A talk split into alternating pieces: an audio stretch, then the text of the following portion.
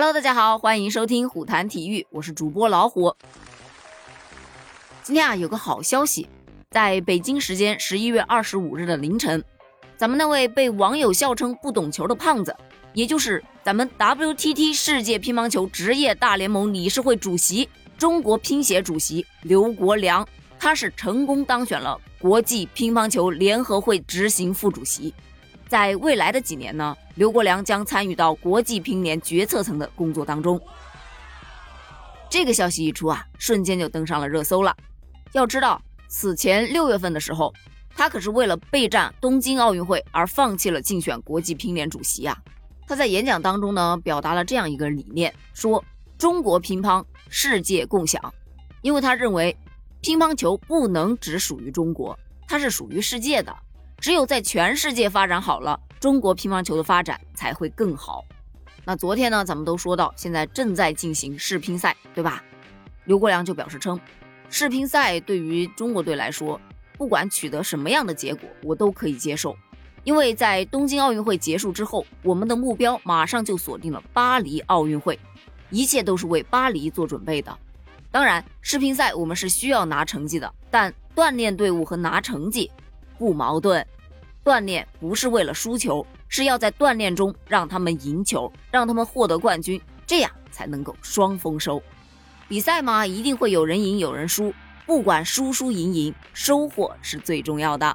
那咱们就来看一看，目前为止在世乒赛上咱们中国选手的一些战绩吧。首先呢，说孙颖莎吧，在女单的第二轮比赛中。中国零零后小将孙颖莎是以四比零横扫了中国香港选手，轻轻松松晋级了第三轮。赛后呢，她也是表示称，虽然是第二次参加世乒赛，但感觉依然很新鲜。种子选手王曼玉呢，也是在女子单打当中以四比零横扫了韩国对手，轻松晋级。而作为头号种子选手陈梦，她在女单的首轮中是轮空了，在第二比赛日，她则是连战两场啊。在女双比赛中，她与小将钱天一搭档，以三比零横扫了法洛克组合，然后又在女单的比赛中以四比零胜出，一天双赛取得了两连胜呢。赛后，她也表示称啊，觉得今天的两场比赛打的是挺开心的，而且每一次比赛对于她来说都是一个全新的开始，每一次比赛都有每一次比赛的感受，都不太一样。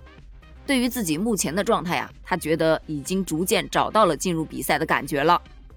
说到男单这边呢，咱们赛会的头号种子选手，现世界排名第一的樊振东，以四比零是横扫了伊朗选手，轻轻松松晋级了第三轮。赛后他也表示称自己总体发挥是比较正常的，而且还在慢慢的调整状态当中。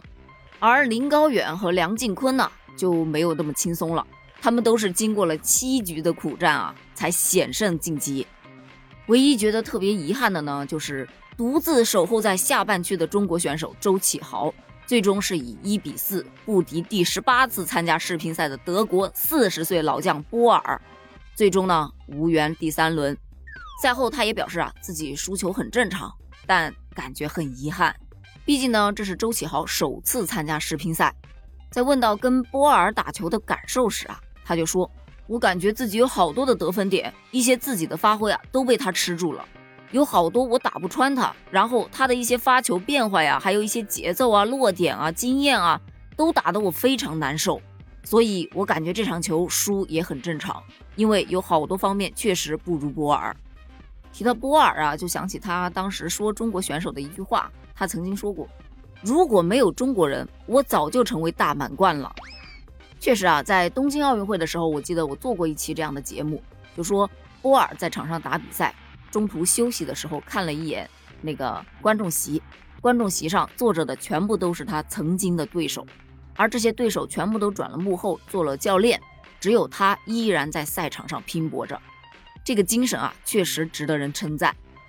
说完波尔呢，再来说一下另外一个日本选手张本智和。为什么要说他呀？因为昨天咱们就已经说到过了，十八岁的日本小将张本智和现在是排名世界第四。是赛会的二号种子选手，而且他的抽签避开了大多数的中国选手，所以可以这么说，对于他夺冠的呼声啊还是很高的。结果摔的也是更痛的，他本次是首轮轮空，结果呢，在第一场比赛中就出局了，真的是让人大跌眼镜。他本身是在三比二领先的情况下，结果连丢两局，最终以三比四遭到了波兰选手的逆转，最终是爆冷出局。赛后呢，他就表示自己最近状态呀一直都不好。其实就我看来啊，还是太年轻了，毕竟成名太早了，还是心理压力啊 承受不住啊，不擅长打大赛。你看啊，他二零零三年出生，十三岁的时候就已经崭露头角了。在二零一七年的印度公开赛，十四岁就杀入了决赛。当年八月份的捷克公开赛，他又闯入了决赛，最终是四比二战胜了名将波尔，拿到了首个成人赛事公开赛的单打冠军。在二零一八年，他又获得了日本公开赛和总决赛的冠军。而这两场比赛，他的对手分别是张继科和林高远。抱着这样的光辉战绩，一直被称呼为日本的天才选手。